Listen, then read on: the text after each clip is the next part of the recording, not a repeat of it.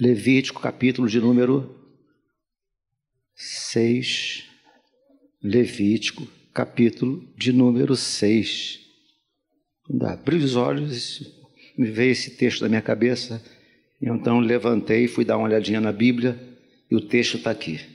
Levítico, capítulo de número 6, verso do 8 ao 13. Vou ler na minha edição que é atualizada, diz assim: Disse mais o Senhor a Moisés: Dá ordem a Arão e a seus filhos, dizendo: Esta é a lei do holocausto. O holocausto ficará na, ficará na lareira do altar toda a noite até pela manhã, e nela se manterá aceso o fogo do altar. O sacerdote vestirá sua túnica de linho e calções de linho sobre a pele nua, e, lev e levantará cinza quando o fogo houver consumido o holocausto sobre o altar, e a porá junto a este. Verso 11: Depois despirá suas vestes e porá outras e levará a cinza para fora do arraial a um lugar limpo. O fogo, pois, sempre arderá sobre o altar, não se apagará. Mas o sacerdote acenderá lenha nele cada manhã, e sobre ele porá em ordem o holocausto, e sobre ele queimará a gordura das ofertas pacíficas. Verso de número 13, último verso. O fogo arderá continuamente sobre o altar, não se apagará. Dá para falarmos juntos? Vamos lá. O fogo arderá continuamente sobre o altar, não se apagará. Mais uma vezinha. O fogo arderá continuamente sobre o altar, não se apagará. Obrigado, meu Deus. Muito obrigado mais uma vez por esse privilégio e honra e alegria que temos de estarmos neste lugar, a fim de louvarmos o teu nome, a fim de ouvirmos um pouquinho da tua palavra, de refletirmos. E, Senhor, amadureça a tua palavra em nós. Torna a tua palavra viva e prática em nossos corações. Te oramos em nome de Jesus. Todos disseram amém. Tome seu lugar. Se quiser manter a Bíblia aberta por aí, mantém. Então a frase com a qual eu acordei foi esta: O fogo arderá continuamente sobre o altar, não se apagará. Eu não sei, eu não sei, não sei, mas há quem diga, há quem diga quando que quando a Bíblia ressalta, quando a Bíblia repete, quando a Bíblia enfatiza algum texto, uma frase, algumas coisas, é porque ela, ela, ela, ela, ela tem princípios, ela tem princípios importantíssimos embutidos nessa fala repetitiva algumas vezes. Então, quando eu leio aqui num texto de um, dois, três, quatro, cinco, um texto de seis versículos, e durante três vezes nós lemos que o fogo deve permanecer aceso continuamente, então eu entendo que existe um princípio importantíssimo sendo ressaltado aqui para que nós, enquanto crentes em Jesus Cristo, possamos colocá-lo em prática. Vocês entendem isso? Estão entendendo? Tem um princípio aqui. Eu sei, vocês sabem, nós sabemos que a, a, a, relação aqui, a relação de fato é lei, é holocausto. Nós não, nós não, não praticamos mais isso, nós, nós estamos pós-lei, é graça, é Jesus Cristo. Mas aqui tem um princípio, tem um princípio embutido aqui. A lei traz a nós muitos princípios. O apóstolo Paulo chega a dizer que a lei é uma espécie de aio, A-I-O, isso mesmo Aio. Há quem diga que Aio era um, um trabalhador de uma família nobre ou rica que era responsável, esse trabalhador era responsável na educação das crianças desses ricos, é, conduzindo conduzindo, conduzindo, como é que eu diria? É, é, um preceptor, é um mestre, é um mentor, é alguém que, que educa, que aconselha, que mostra o caminho, que, que conduz a algum lugar. Então o apóstolo Paulo chega dizendo que a lei, ela vem como aio, ela vem como mestre, ela vem como ponte, ela vem, ela vem como ensinamento, apontando para quem, irmãos? Apontando para onde? Apontando para a cruz do Calvário. Então a lei todo, se nós fôssemos espremer a lei, o que sairia era isso. Toda a lei aponta para Jesus Cristo. Por isso que o final da lei é Cristo.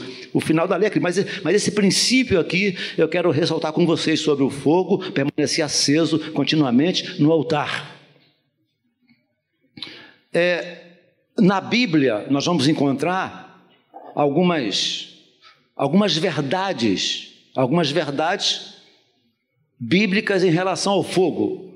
O fogo ilustra o fogo ilustra algumas coisas na Bíblia. Por exemplo, o fogo pode ilustrar, veio a minha cabeça aqui, vingança, juízo. O fogo caiu sobre quais cidades? Vamos lá, Sodoma e Gomorra. Por causa de que Deus destruiu a cidade? Eu sabia que vocês iam falar isso. A minha, a minha percepção é um pouquinho diferente. Sem querer dizer que você esteja errado. Foi pecado também. Mas quando Ló, Ló não, quando Abraão ora a Deus para que Deus não destruísse a cidade, vocês lembram da oração dele? Lembra da oração? Senhor, se tiver 50 justos na cidade, poupa a cidade para amor 50. O que, que Deus falou? Poupa. Senhor, se tiver 40 justos, poupa por amor do 40? Poupo. Senhor, se tiver 20, poupa pelos 20? Poupa pelos 20. Senhor, se, tiver, se tivermos lá 10 justos, poupa a cidade por causa dos 10 justos. Sim, vou poupar a cidade pelos 10 justos. Ele parou. Minha percepção. Houve o pecado? Sim. Mas também pela ausência de justos. Não tinha justo na cidade. Espero que em Duque de Caxias haja muitos justos intercedendo pela cidade, pelo Rio de Janeiro, pelo Brasil. Pelo pecado? Sim, mas também por causa, por falta da presença de justos. E então chove fogo e enxofre como vingança e como juízo pelo pecado? Sim, também, mas por, por causa da ausência de justos. Então, de vez em quando, na Bíblia, nós vamos ver o fogo é, é, é, é ilustrando vingança e juízo. Mas a figura do fogo é muito sui generis. Ela, ela sai da, da, da, da, ilustração de vingança e juízo divino e vai para a proteção divina. Onde é que nós vemos isso? Quando o povo de Israel estava saindo do Egito em busca da terra prometida, o texto sagrado vai dizer lá em Êxodo capítulo 13, verso 21, diz assim, ó: O Senhor ia adiante deles durante a noite numa coluna de fogo. Olha que coisa linda, numa coluna de Então fogo aqui ilustra proteção. Fogo pode ilustrar vingança e juízo. Fogo pode ilustrar também proteção divina e orientação divina. Olha que coisa maravilhosa, repetindo, Êxodo 13, 21. 13, 21. O Senhor ia adiante deles durante a noite numa coluna de fogo, ou seja, Além de conduzir o povo pelo deserto, Deus protegia o povo do frio no deserto. Aqui, o fogo vem como proteção, orientação. Deus guiava, orientava e ainda, e ainda por cima trazia conforto, por causa, há quem diga que no deserto à noite a temperatura vai a 60 abaixo e durante o dia 50 para cima. É uma coisa horrorosa. E durante a noite, no frio escaldante, imaginem a cena. Imaginem a cena. Os estudiosos costumam dizer que no mínimo 2 milhões de pessoas estavam sendo conduzidas no deserto. 2 milhões, uma nuvem paira em cima desse grupo e começa a arder um fogo, começa a pegar fogo, e Deus protegendo, Deus guardando, Deus orientando, e segundo a ordem divina a Moisés era: Moisés, enquanto a nuvem estiver ardendo sobre a cabeça de vocês, permaneçam, não saiam. Não dei um passo nem à direita nem à esquerda, mas quando a nuvem se erguer e levantar, vocês sigam, irmãos. Nós estamos precisando a seguir novamente a nuvem do fogo de Deus sobre as nossas vidas em nome de Jesus. Esta chama precisa arder continuamente no meu coração, no seu coração, em nossos corações, em nome de Jesus. Amém, irmãos? Amém. Eu não sou de ficar preocupado muito com essas questões políticas, mas fico muito triste, chateado, quando eu vejo membros de igrejas brigando por partidos Nenhum partido levará nós a lugar nenhum. Eu voto, eu nunca deixo de votar, procuro dar o melhor voto possível. É o que eu faço. Eu tento fazer, tento fazer, nunca deixei de votar, eu voto. Sou cidadão, sou brasileiro, sou brasileiro. Eu tenho bandeira do Brasil lá em casa e nem por isso eu sou bolsonarista. Eu sou brasileiro. Sou brasileiro com muito orgulho, com muito amor. Portugal que o tem, mas Brasil é melhor. Posso comer ovo, mas é melhor. O Brasil está precisando, os crentes do Brasil estão precisando, nós estamos precisando que a chama de fogo guie os nossos passos oriente os nossos sonhos, os nossos desejos em nossos corações. O fogo, proteção divina e orientação divina. Assim, no, no Números 9,16, assim era de contínuo, de contínuo, ou seja, era constante. A nuvem os cobria e de noite havia uma aparência de fogo, uma coisa de contínua, uma coisa sistemática, não acontecia uma vez por mês, irmãos, não acontecia apenas numa reunião de oração, é já sair de casa com a chama de Deus ardendo na alma, é já ir trabalhar com a chama de Deus ardendo na alma, é já vir para a igreja. Muitas vezes nós pensamos assim: ah, eu vou à igreja para receber uma bênção. Negativo, muda, muda, muda a chave. Vem para a igreja para abençoar alguém, para enriquecer alguém, para orar por alguém, para alguém ser abençoado através da sua vida. O negócio é esse. Isso é só vinde a mim, vinde a mim, vinde a mim, vinde a mim, vosso reino nada. Está na hora de nós amadurecermos e pensarmos, vou lá para a igreja, alguém precisa de oração, alguém precisa de mim, alguém precisa da chama que está ardendo no meu peito, que possa arder no outro, irmãos. Você pode dar um glória a Deus por isso? Já vi para a igreja, Paulo e Silas indo para a igreja, indo para o templo, e lá estavam aleijados na porta, não estavam saindo do culto, não estavam entrando no culto. Os nossos desafios começam, nós saímos de casa em direção à igreja, as coisas que vão acontecendo no nosso dia a dia. É estarmos atentos para que alguma coisa, alguma coisa seja, seja realizada de Deus em nós e através de nós. Fogo, proteção divina, de uma forma contínua, porque o Senhor Deus, Deuteronômio, só estou pegando o Velho Testamento por enquanto, né? Deuteronômio 4, 24, porque o Senhor Deus é fogo que consome, é Deus zeloso. Então, além de vir o fogo como vingança e juízo, e proteção, e proteção divina, e orientação, o fogo, ele vem também como zelo. O que significa dizer de uma pessoa zelosa? Significa dizer que essa pessoa trata alguém com cuidado, trata alguém com carinho, trata alguém com atenção, e dependendo da situação, o zelo pode também gerar ciúmes. Ciúmes. O zelo de Deus. O Senhor Deus é fogo que consome, é Deus zeloso. O zelo de Deus por nós é tão grande, é tão grande, que Deus tem ciúmes de nós. Dá para imaginar isso?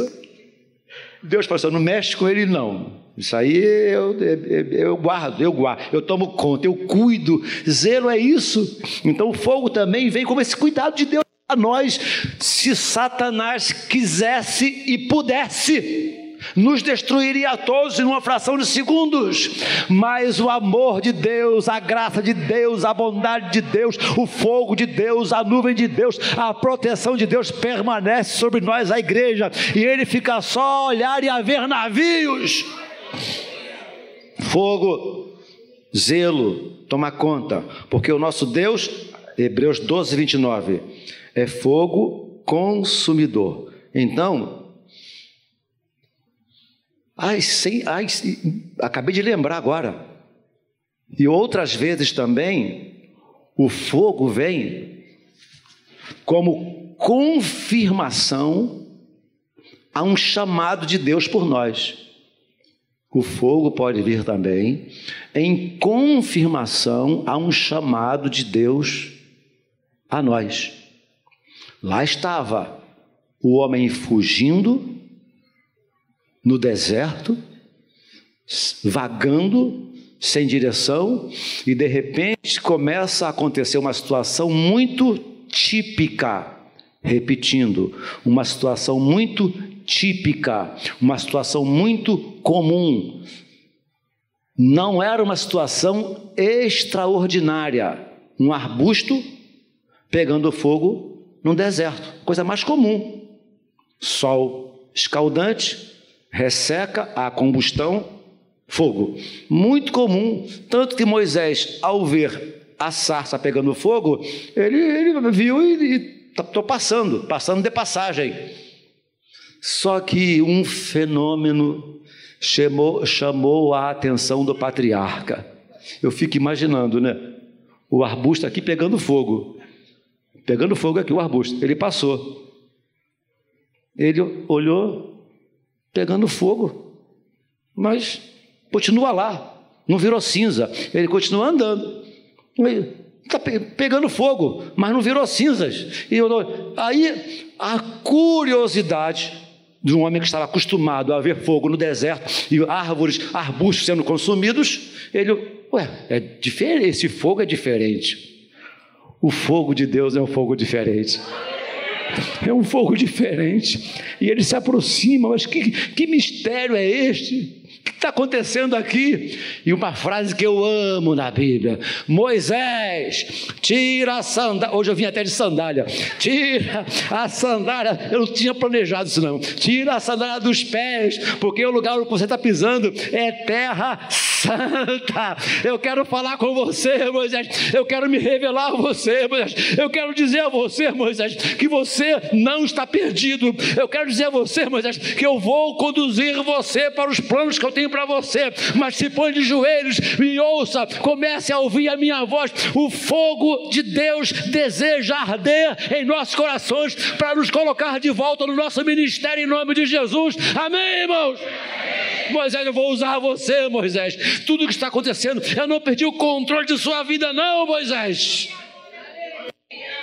O homem vagando no deserto sem rumo, perdeu o status social, perdeu condição financeira, mas Deus não perdeu de vista Moisés, ele não nos perde de vista, apesar das situações contrárias na vida. Fogo pode simbolizar também um momento em que Deus para e fala conosco em nome de Jesus Cristo. Fogo ilustra também, é óbvio, óbvio, tá, já está já, já embutido aqui, essa presença, essa presença maravilhosa, a presença. Vocês acham? Vamos lá. Quem acha que Satanás tem poder para fazer cair fogo do céu. Quem acha que Deus, Satanás, tem poder para isso, levanta a mão. Quem acha que tem? Vamos lá, sem medo. Quem acha que tem? Minha opinião é que tem. Satanás tem poder para fazer cair fogo do céu. Minha opinião, minha resposta é sim. Eu sei que muita gente levantou a mão com medo de defender Satanás. A turma não defende Satanás, mesmo ele estando certo. mesmo ele estando certo, ninguém defende. Mas creio eu que ele tem poder sim para fazer cair fogo do céu. Mas, no caso do profeta Elias, Eliseu, Elias ou Eliseu? Elias, estava em xeque, estava em jogo, estava em estava em estava em um conflito, um embate, uma dúvida ou, um, ou uma certeza de que apenas o Deus verdadeiro atiaria, teria poder para fazer cair fogo dos céus. Creio eu, como já disse repito, que Satanás tinha poder sim. Mas como naquele caso estava em conflito, estava em xeque o nome de Deus, eu acredito que Satanás tenha tentado, mas Deus falou assim: negativo. Agora não. Nesse exato momento, nananina não, fica aí na tua. E aí os profetas de Baal sabiam que aquilo já poderia ter acontecido, já poderia ter acontecido, não posso afirmar, em outras ocasiões, mas aquela hora, não. E ficaram por horas se machucando, se ferindo. Responde-me, responde, ó oh Baal, responde, responde, responde. Depois de horas a fio, costas ensanguentadas, exaustos da, do, do ritual altar arrebentado. Agora era a hora do profeta dizer: agora é a minha vez. E vocês vão saber que o Deus que responder com fogo é o Deus verdadeiro. Ah, bom, vamos, vamos, vamos, vamos consertar essa bagunça aí. Vamos restaurar o altar. Restauração de altar. Fala de restauração de vidas. Restaura o altar. Quer fogo? Restaura o altar. Restaura a vida. Restaura o coração. Restaura a mente. Restaura a alma. Restaura a forma forma de olhar, restaura o altar. Agora, oh, oh, oh, joga água, joga água, vamos jogar água. E eu fico imaginando a expressão facial dos profetas de Baal, dizendo assim: esse cara está maluco, tem que ser aposentado, o profeta está doido. O profeta simplesmente sabia em quem ele cria uma das orações mais curtas da Bíblia. Responda-me, ó Deus, Deus de Abraão, de Isaac e de Jacó, para que esse povo saiba que tu és Deus imediatamente. Uh, grito de guerra imediatamente. Um, dois, três, um, dois, três e já imediatamente caiu fogo do céu, lambeu o altar, lambeu a lenha, lambeu a água, e todos os profetas de Baal cantaram assim: ó, o Senhor é Deus, o Senhor é Deus, o Senhor é Deus, o Senhor é Deus. Aleluia!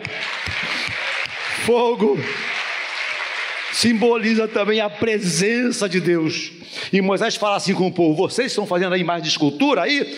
Quando Deus falou conosco, vocês não viram imagem nenhuma, vocês viram apenas uma chama de fogo, e dessa, dessa chama de fogo a voz falava conosco. Moisés está chamando a atenção do povo. Deuteronômio 4, 30, 36. Do meio do fogo ouviste as suas palavras. Deus se manifesta também através do fogo em momentos de, de, de em questionamentos. E não apenas isso. Se vocês se lembram da consagração, aí entra, digo sem medo de errar, a maior oração feita na Bíblia. Quando Salomão sobe num palanquinho no altar, ele começa a orar em consagração ao templo, Deutero, é, Crônicas, capítulo 7, uma oração longa, extensa, e que coisa maravilhosa.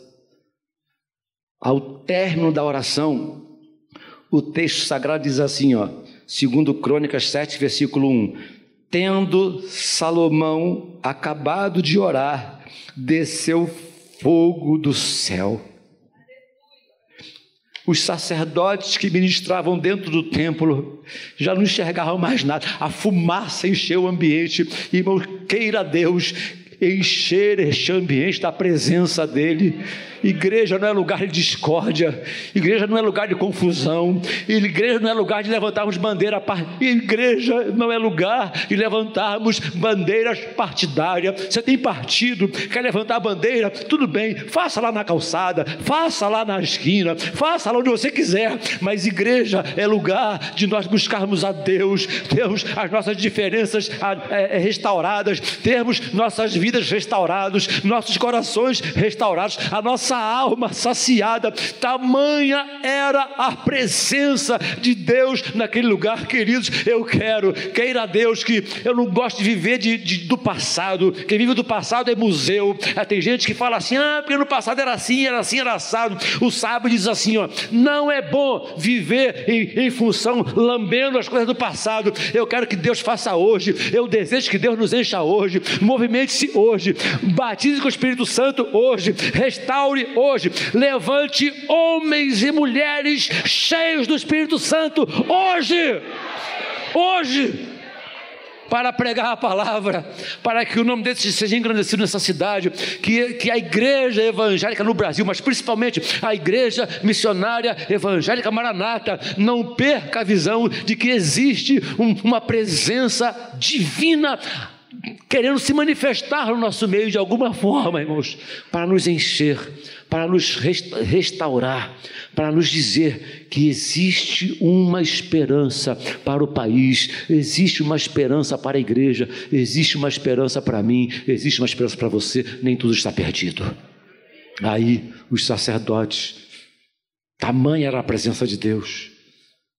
Quando você vê em algumas reuniões a atuação de Deus de uma forma tão intensa, que os, os planos, o script, a liturgia, a liturgia acaba sendo jogada por terra, porque existe uma manifestação do Espírito Santo de Deus. Já tenho dito e vou repetir com todo carinho e temor, com todo carinho e temor, que a nossa tecnologia não feche as portas para a atuação do Espírito Santo no nosso meio.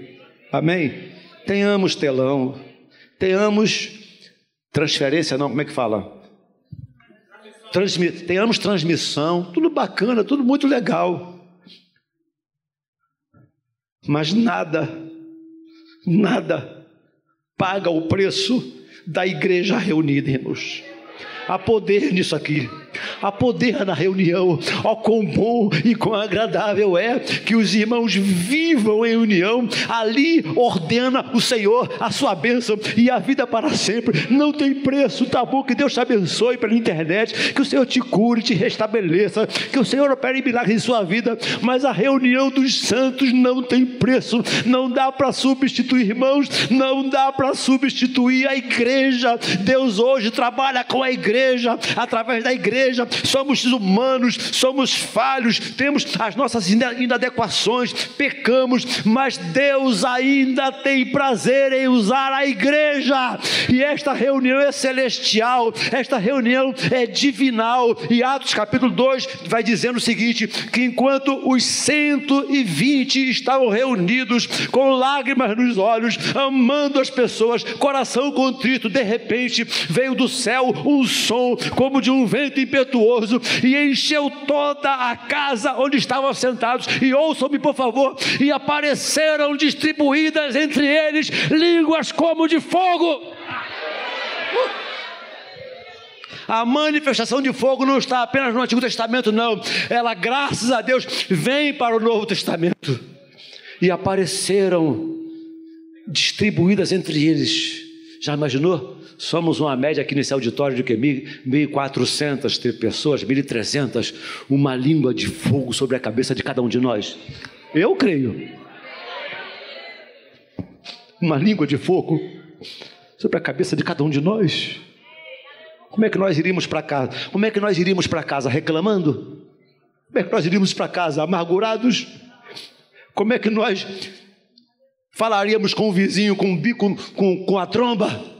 Como é que trataríamos os da família? Com ódio? Ah, quando a chama do fogo de Deus está sobre as nossas cabeças, as coisas mudam. E apareceram distribuídas entre eles línguas como de fogo, e pousou uma sobre cada um deles, e todos, todos, Todos ficaram cheios do Espírito Santo e começaram a profetizar. Que Deus levante profetas e profetisas no nosso meio. Vou repetir: que Deus levante profetas e profetisas no nosso meio. Mais uma vezinha. Que Deus levante profetas e profetizes no nosso meio. Amém? Você pode dar um glória a Deus por isso? Começaram a profetizar e a orar, segundo o Espírito lhes concedia que falassem. Ora, estavam habitando em Jerusalém judeus, homens piedosos, vindos de todas as nações debaixo dos céus. Quando, pois, os ouviram falar naquela língua, disseram: estão bêbados, estão embriagados. Nove horas da manhã, estão embriagados. Pedro, agora, com uma outra atitude, não mais de covarde, mas de autoridade, não mais de covarde, mas de autoridade, levanta-se e diz: Varões galileus, Estes homens não estão bêbados, como vim dispensando, sendo agora nove horas da manhã. Mas o que acontece? É o que profetizou Joel dizendo que nos últimos dias, diz o Senhor, você crê que estamos nos últimos dias? Nos últimos dias, diz o Senhor, derramarei do meu espírito sobre toda a carne.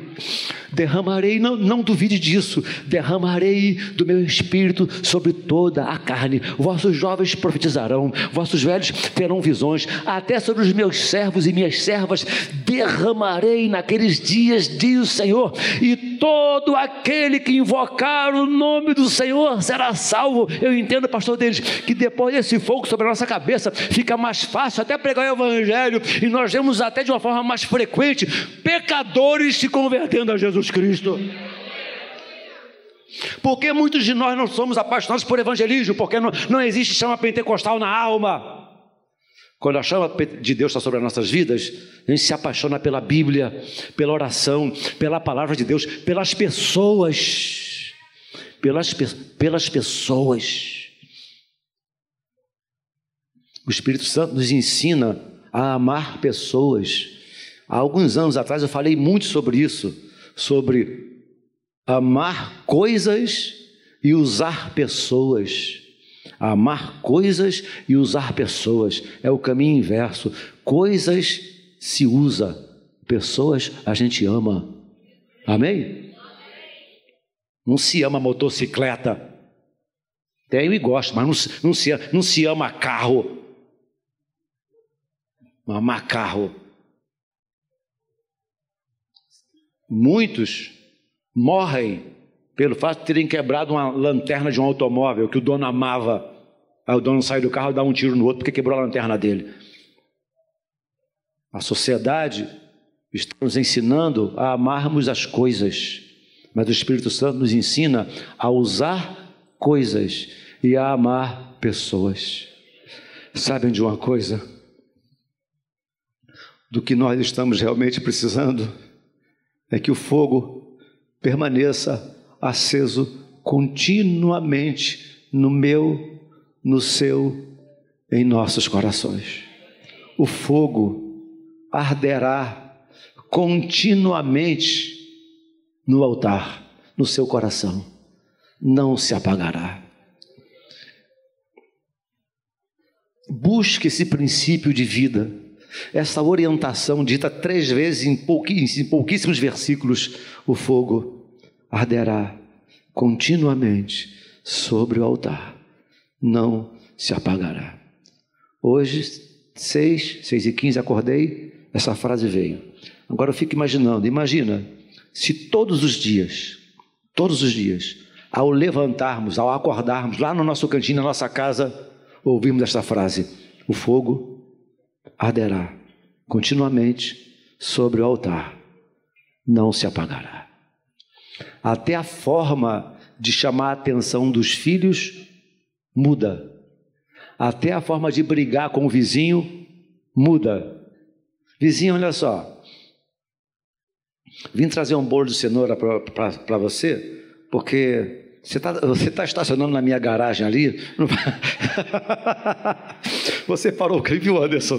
Você parou o carro na minha garagem, então eu trouxe um bolo para você, para você não fazer mais isso, não. Não chega xingando o vizinho.